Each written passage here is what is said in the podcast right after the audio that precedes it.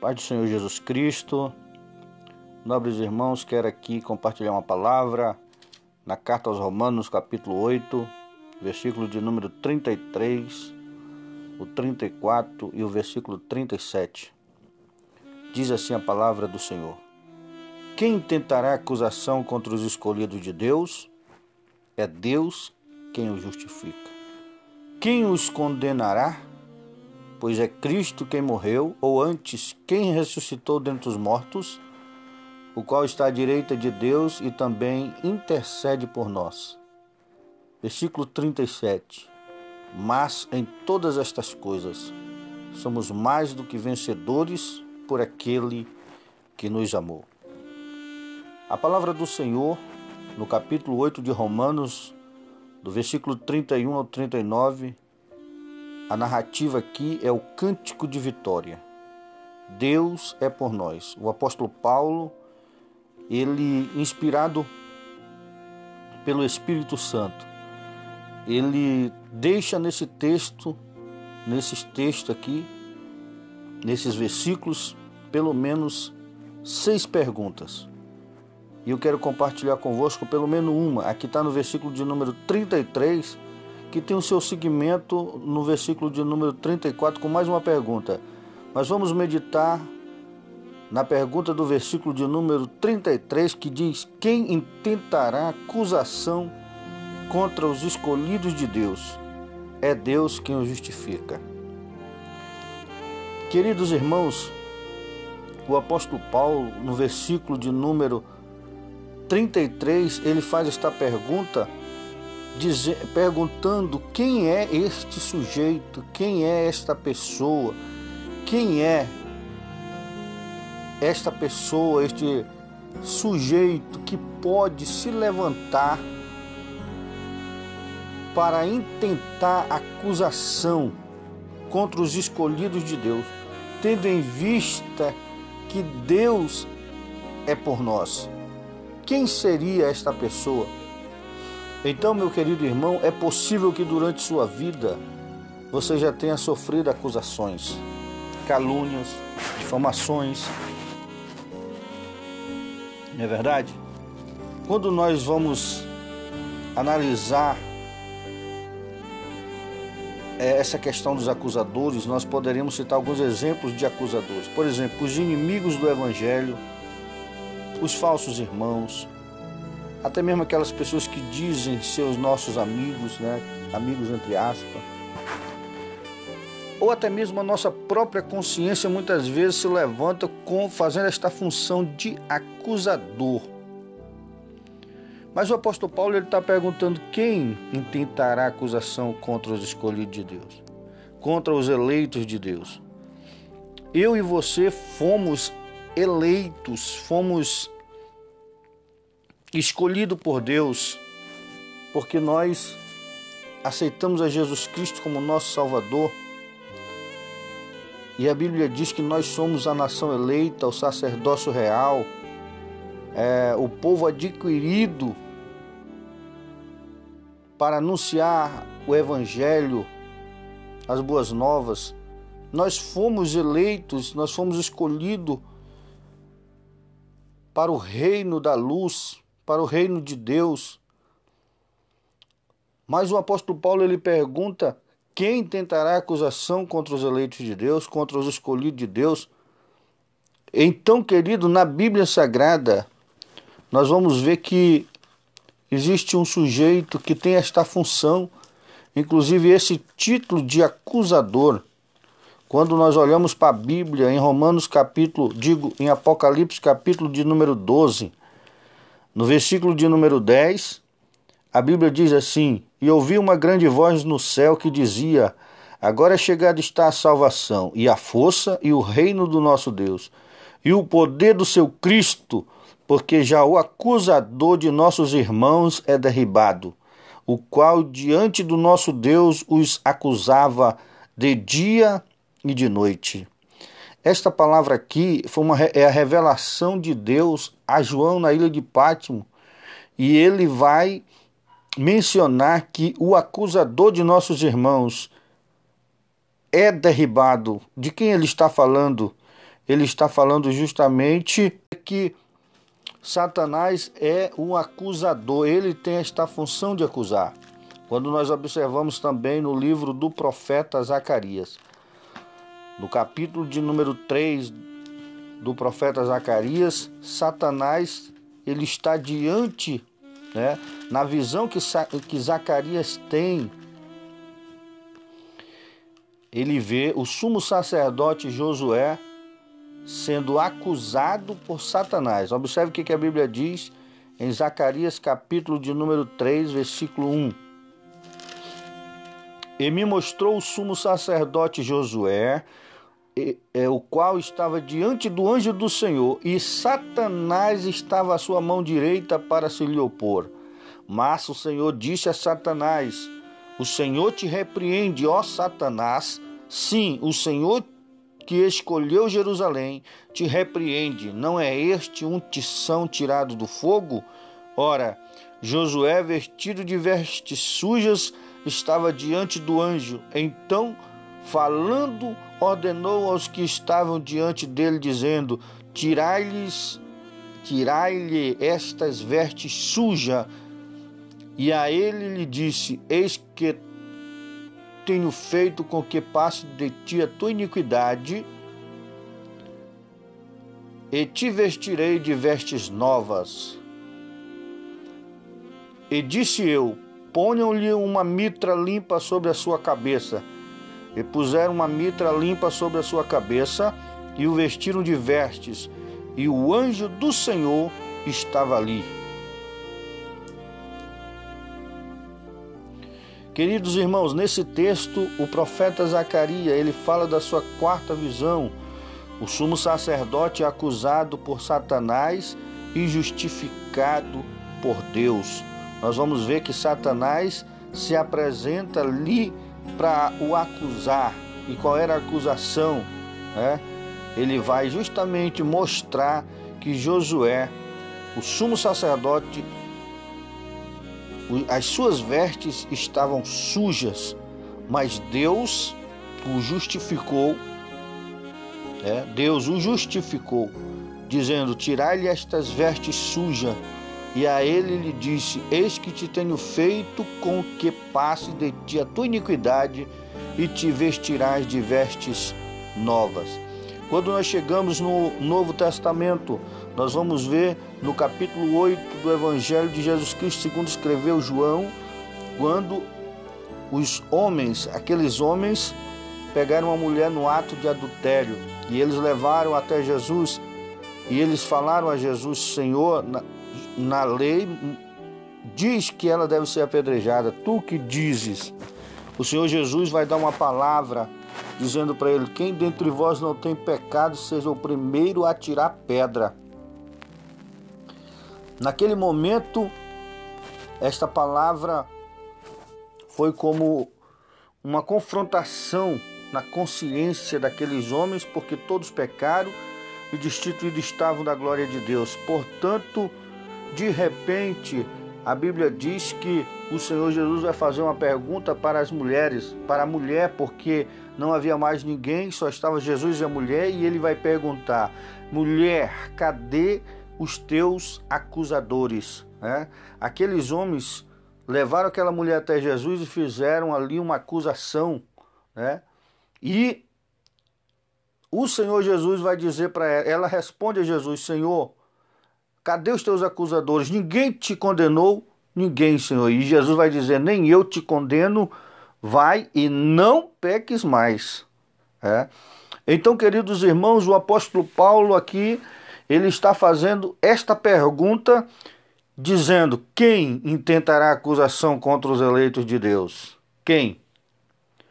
Então nós vamos ver que Satanás, ele é esta pessoa que faz acusação contra os eleitos de Deus e que influencia várias pessoas a fazerem é, é, esse tipo é, de acusação, de calúnia, levantar acusação, calúnia, difamação e até mesmo muitas vezes a nossa própria consciência. Mas o apóstolo Paulo ele responde que é Deus que o justifica. Se você foi escolhido por Deus, aceitou Jesus como seu Salvador, é, entregou a sua vida para Jesus, se arrependeu dos seus pecados, o sangue de Jesus nos purifica de todo pecado.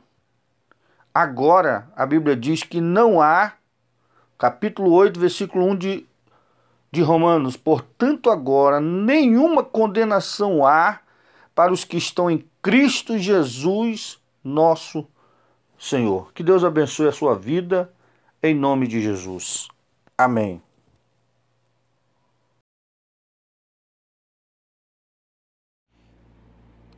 Provérbios capítulo 16, versículo de número 9, diz assim a palavra de Deus: O coração do homem considera os seus caminhos, o seu caminho, mas o Senhor lhe dirige os passos.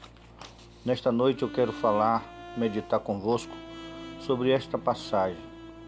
O sábio Salomão, ele deixou registrado na Bíblia Sagrada essa verdade, né? que é profundo e é forte. Então, nesse texto, nós temos aqui algumas palavras interessantes que eu chamo de palavras-chave. Quando ele diz o coração, né? o coração do homem. A palavra coração, né? ela simboliza, ela representa o centro da vontade, ela pode ela representa também o centro do juízo, ela representa também o centro da vida moral, ela representa também ela nos indica ser o coração um lugar onde se guarda a lei de Deus. É, o coração é, simboliza também ou representa a sede da consciência e também das emoções. Então, essa é uma palavra interessante para você entender nesse texto. O coração do homem considera os seus caminhos. Então, o coração é isso. Quando ele está falando aqui, ele não está falando do músculo é, que bombeia o sangue do corpo do homem. Não, ele está falando é, numa linguagem simbólica que representa isso, né? centro da vontade, centro do juízo, centro da vida moral, lugar onde se guarda a lei de Deus, sede da consciência e sede das emoções. Muito bem. Então o sábio Salomão está dizendo o coração do homem. O homem, meus amados, segundo a Bíblia, né? Porque eu estou aqui para falar é, a respeito da Bíblia. Nós sabemos que temos aí a teoria da evolução que diz que o homem é, ele foi é, ele é um ser aí produto da evolução, né? Mas nós não vamos entrar nesse mérito. Vamos ficar com a Bíblia, que a Bíblia diz que o homem foi criado por Deus. Gênesis capítulo 2, versículo 26 e 27. O homem, de uma forma bem resumida, o homem é a imagem e semelhança de Deus, formado do pó da terra, alguém que Deus soprou o fôlego de vida e a Bíblia diz que o homem passou a ser alma vivente. Então o homem ele é triuno. O homem ele é corpo, ele é alma ele é espírito. Né? É a tricotomia que chama, né? O homem ele é um ser inteligente, ele é um ser pensante. Deus fez o homem dotou ele com essa capacidade de raciocinar, de agir, de interagir, de reagir. O homem é um ser também que tem emoções, é sensível, é a sensibilidade, né? é alguém que se emociona, é alguém que se entristece, que sente dores, é alguém que se alegra. E o homem também é, é aquela, uma outra parte que compõe tudo isso aí, é justamente o que eu já falei, é a vontade. O que é a vontade? Preste bastante, bastante atenção. Vontade é potência ou faculdade de, digo, do interior é potência ou faculdade interior através da qual o homem se determina a fazer ou não fazer alguma coisa. Isso é vontade. Mas mais uma definição de vontade. Vontade é, é espontaneidade, é intenção, é ânimo, é domínio, é desejo, é necessidade, é desígnio, é persuasão íntima, é convicção. E na teologia, vontade, né? não se mostra tão livre e independente. Isso aqui é um assunto interessante, né? Que, porque a vontade ela está é, relacionada ao livre-arbítrio. Né? E nós sabemos que o homem ele tem limites. Então, meus queridos e amados, o sábio Salomão está dizendo assim: o coração do homem considera o seu caminho. Até agora eu mostrei para você o que, que é o coração do homem nessa passagem, o que, que é o homem. E ele está dizendo o seguinte: que o homem ele considera, ou seja, essa palavra considerar quer dizer planejar, ele propõe, ele traça, né? ele arquiteta, ele faz, ele realiza. O coração do homem ele considera ele traça, ele considera, ele propõe, ele traça o seu caminho. E caminho aqui quer dizer obras, planos, projetos, ações, sonhos, atitudes. O que, que Salomão está dizendo? Salomão está dizendo o coração do homem é, considera o seu caminho. Ou seja, o homem ele tem é, esta capacidade de realizar, de planejar, de propor o que? De fazer é, o seu caminho, ou seja, as suas obras, os seus planos. O homem ele tem isso, é, essa capacidade. Porém, a Bíblia entra aqui com um adversativo aqui que é o mas. Mas o Senhor lhe dirige os passos. Né? Essa é uma um mas aqui é uma adversativa. Ou seja, é, a frase que segue aqui, o Senhor lhe dirige os passos, ela vai contrapor ou até mesmo sobrepor a primeira, a primeira frase. O coração do homem considera o seu caminho, mas o Senhor lhe dirige os passos. E o que, que, eu, vou, o que, que eu quero falar para você aqui nesta noite, em rápidas palavras, é dizer para você o seguinte: que não é pecado o homem planejar, não é pecado o homem projetar, não é pecado o homem realizar, desde que ele inclua Deus nos seus projetos, Deus esteja em primeiro lugar nos seus projetos. Existem muitas realizações do homem, muitos projetos, muitas ações, muitos planos que são benéficos. Né? O homem projeta se casar, é, o homem projeta, o homem sonha em viajar, em, o homem sonha em tantas coisas, coisas boas, coisas que vão trazer benefícios para a sociedade, para a sua família. Mas tem muitas coisas que o homem projeta no âmbito terreno que não está dentro da vontade de Deus não tem aprovação de Deus, e aí complica. Certo? Veja bem, o homem, o coração do homem projeta, considera o seu caminho. Né? Então, tem coisa que o homem projeta, ele sonha, ele realiza, ele propõe, que é benéfico dentro da esfera terrena, mas tem coisas que realmente não é da vontade de Deus. Não agrada a Deus. E a segunda situação é: mas o Senhor, mas o Senhor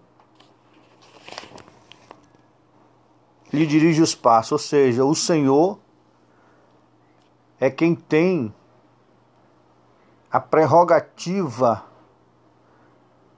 de dirigir os passos, ou seja, de comando é o Senhor quem determina os passos.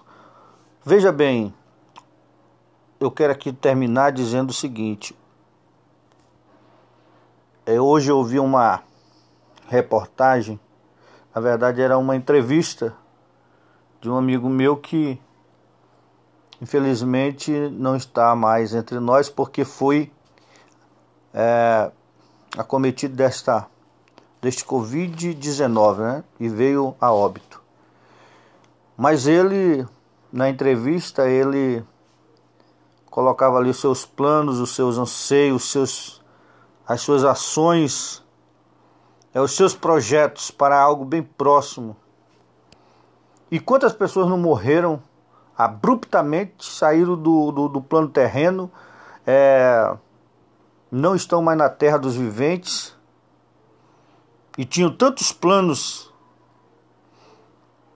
né, muitos deles benéficos, e tem outros que nem são tão benéficos assim.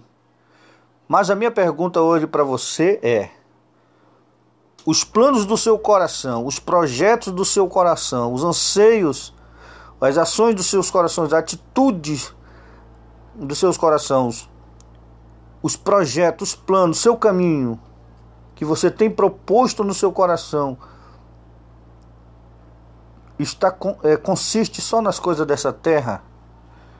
Eu quero dizer para você o seguinte, que você precisa entender que Deus existe e que existe um caminho que vai mais além, que é o caminho da vida eterna. Eu poderia falar aqui de vários caminhos que o homem traça nessa terra, por exemplo, e que não agrada a Deus. Por exemplo, o caminho da avareza, Lucas 12, 13 e 21. Nós vamos ver alguém ali que entrou por esse caminho. Gênesis 6, 12, caminho da corrupção da natureza humana. Toda a terra havia se corrompida. Né? Mas eu quero dizer para você que, terminar aqui dizendo que Deus ele propôs, ele preparou o caminho para os santos, para a sua vida. Isaías capítulo 30, versículo 21. E os teus ouvidos ouvirão a palavra que está por detrás de ti, dizendo: Este é o caminho, andai nele, sem vos desviar de nem para a esquerda e nem para a direita. Que caminho é esse? Que eu posso aqui estar te indicando que é o caminho da vida. Provérbios 6, 23. Porque o mandamento é uma lâmpada e a lei uma luz. E as repreensões da correção são o caminho da vida.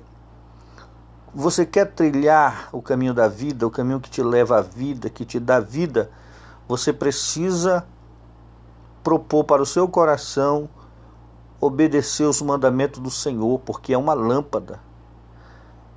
Obedecer a lei do Senhor, porque é uma luz.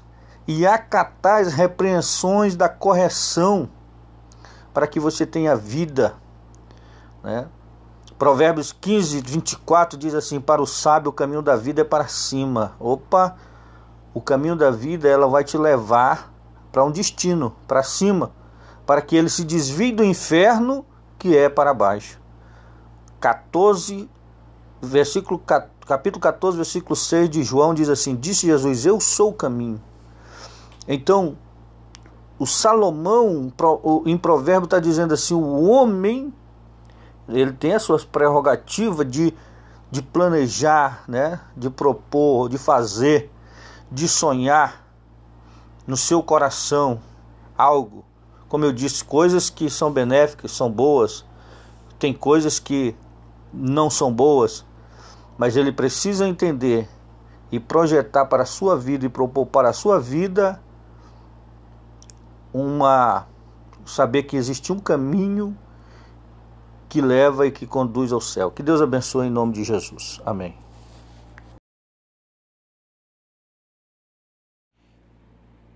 Provérbios capítulo 16, versículo de número 9, diz assim a palavra de Deus: O coração do homem considera os seus caminhos, o seu caminho, mas o Senhor lhe dirige os passos.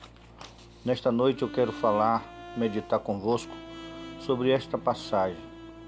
O sábio Salomão, ele deixou registrado na Bíblia Sagrada essa verdade, né? que é profundo e é forte.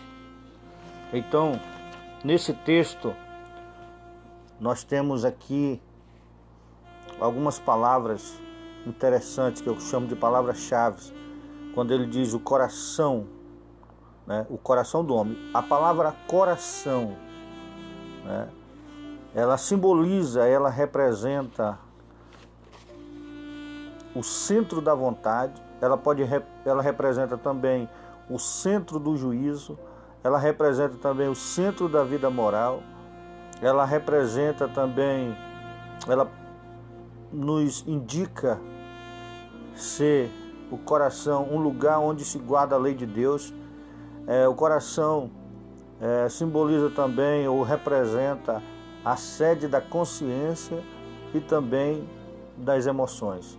Então, essa é uma palavra interessante para você entender nesse texto. O coração do homem considera os seus caminhos. Então, o coração é isso. Quando ele está falando aqui, ele não está falando do músculo é, que bombeia o sangue do corpo do homem. Não, ele está falando é, numa linguagem simbólica que representa isso. Né? centro da vontade, centro do juízo, centro da vida moral, lugar onde se guarda a lei de Deus, sede da consciência e sede das emoções. Muito bem. Então o sábio Salomão está dizendo o coração do homem. O homem, meus amados, segundo a Bíblia, né? Porque eu estou aqui para falar é, a respeito da Bíblia. Nós sabemos que temos aí a teoria da evolução que diz que o homem é, ele foi é, ele é um ser aí produto da evolução, né?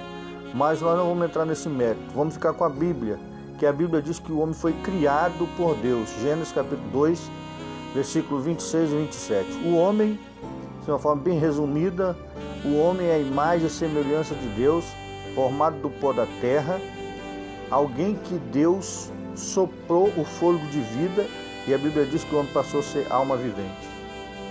Então o homem ele é triuno. O homem ele é corpo, ele é alma e ele é espírito. Né? É a tricotomia que chama, né? O homem ele é um ser inteligente, ele é um ser pensante.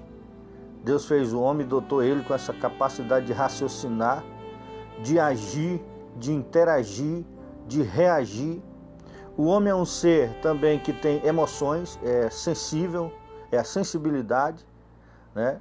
é alguém que se emociona, é alguém que se entristece, que sente dores, é alguém que se alegra. E o homem também é, é aquela, uma outra parte que compõe tudo isso aí, é justamente o que eu já falei, é a vontade. O que é a vontade? Preste bastante, bastante atenção. Vontade é potência ou faculdade de, digo, do interior é potência ou faculdade interior através da qual o homem se determina a fazer ou não fazer alguma coisa. Isso é vontade. Mas mais uma definição de vontade. Vontade é, é espontaneidade, é intenção, é ânimo, é domínio, é desejo, é necessidade, é desígnio, é persuasão íntima, é convicção. E na teologia, vontade, né, não se mostra tão livre e independente. Isso aqui é um assunto interessante, né? Que, porque a vontade ela está é, relacionada ao livre-arbítrio. Né? E nós sabemos que o homem ele tem limites. Então, meus queridos e amados, o sábio Salomão está dizendo assim: o coração do homem considera o seu caminho. Até agora eu mostrei para você o que, que é o coração do homem nessa passagem, o que, que é o homem. E ele está dizendo o seguinte, que o homem ele considera, ou seja, essa palavra considerar quer dizer planejar, ele propõe, ele traça, né? ele arquiteta, ele faz, ele realiza. O coração do homem ele considera ele traça, ele considera, ele propõe, ele traça o seu caminho. E caminho aqui quer dizer obras, planos, projetos, ações, sonhos, atitudes. O que, que Salomão está dizendo? Salomão está dizendo o coração do homem é, considera o seu caminho. Ou seja, o homem ele tem é, esta capacidade de realizar, de planejar, de propor o que? De fazer é, o seu caminho, ou seja, as suas obras, os seus planos. O homem ele tem isso, é, essa capacidade. Porém, a Bíblia entra aqui com um adversativo aqui que é o mas. Mas o Senhor lhe dirige os passos. Né? Essa é uma um massa aqui é uma adversativa. Ou seja, é, a frase que segue aqui, o Senhor lhe dirige os passos, ela vai contrapor ou até mesmo sobrepor a primeira, a primeira frase. O coração do homem considera o seu caminho, mas o Senhor lhe dirige os passos. E o que, que, eu, vou, o que, que eu quero falar para você aqui nesta noite, em rápidas palavras, é dizer para você o seguinte: que não é pecado o homem planejar, não é pecado o homem projetar, não é pecado o homem realizar, desde que ele inclua Deus nos seus projetos, Deus esteja em primeiro lugar nos seus projetos. Existem muitas realizações do homem, muitos projetos, muitas ações, muitos planos que são benéficos. Né? O homem projeta se casar, é, o homem projeta, o homem sonha em viajar, em, o homem sonha em tantas coisas, coisas boas, coisas que vão trazer benefícios para a sociedade, para a sua família. Mas tem muitas coisas que o homem projeta no âmbito terreno que não está dentro da vontade de Deus, não tem aprovação de Deus, e aí complica. Certo? Veja bem, o homem, o coração do homem projeta, considera o seu caminho. Né? Então, tem coisa que o homem projeta, ele sonha, ele realiza, ele propõe, que é benéfico dentro da esfera terrena, mas tem coisas que realmente não é da vontade de Deus. Não agrada a Deus. E a segunda situação é, mas o Senhor, mas o Senhor lhe dirige os passos, ou seja, o Senhor é quem tem a prerrogativa de dirigir os passos, ou seja, de comando. É o Senhor quem determina os passos. Veja bem, eu quero aqui terminar dizendo o seguinte. É, hoje eu ouvi uma reportagem na verdade, era uma entrevista de um amigo meu que infelizmente não está mais entre nós porque foi é, acometido desta deste Covid-19 né? e veio a óbito.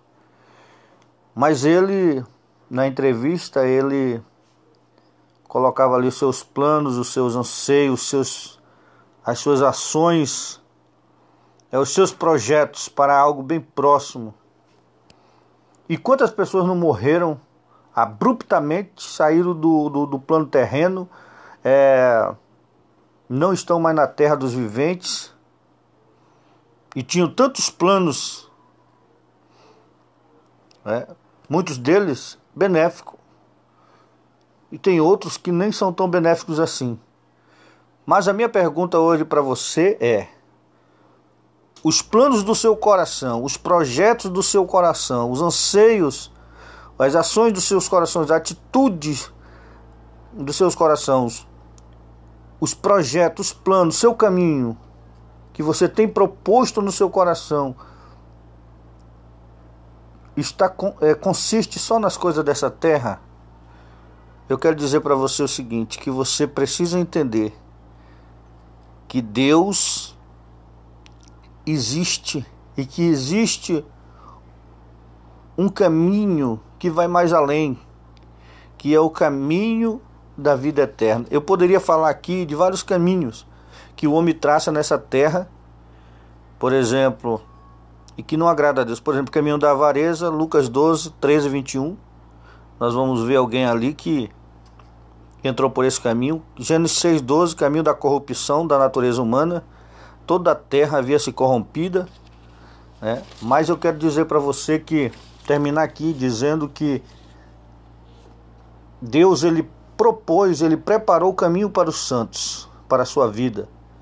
Isaías capítulo 30, versículo 21.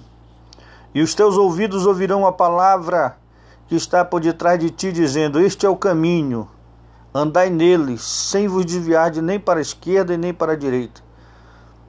Que caminho é esse? Que eu posso aqui estar te indicando que é o caminho da vida. Provérbios 6, 23. Porque o mandamento é uma lâmpada e a lei uma luz, e as repreensões da correção são o caminho da vida. Você quer trilhar o caminho da vida, o caminho que te leva à vida, que te dá vida, você precisa propor para o seu coração obedecer os mandamentos do Senhor, porque é uma lâmpada. Obedecer a lei do Senhor, porque é uma luz. E acatar as repreensões da correção, para que você tenha vida. Né?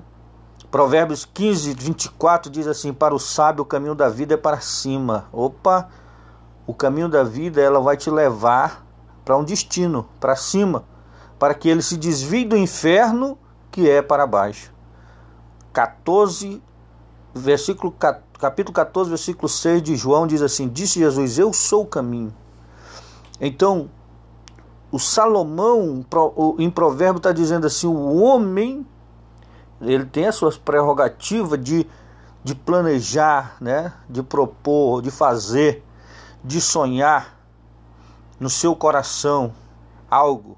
Como eu disse, coisas que são benéficas, são boas, tem coisas que não são boas, mas ele precisa entender e projetar para a sua vida e propor para a sua vida uma saber que existe um caminho que leva e que conduz ao céu. Que Deus abençoe em nome de Jesus. Amém.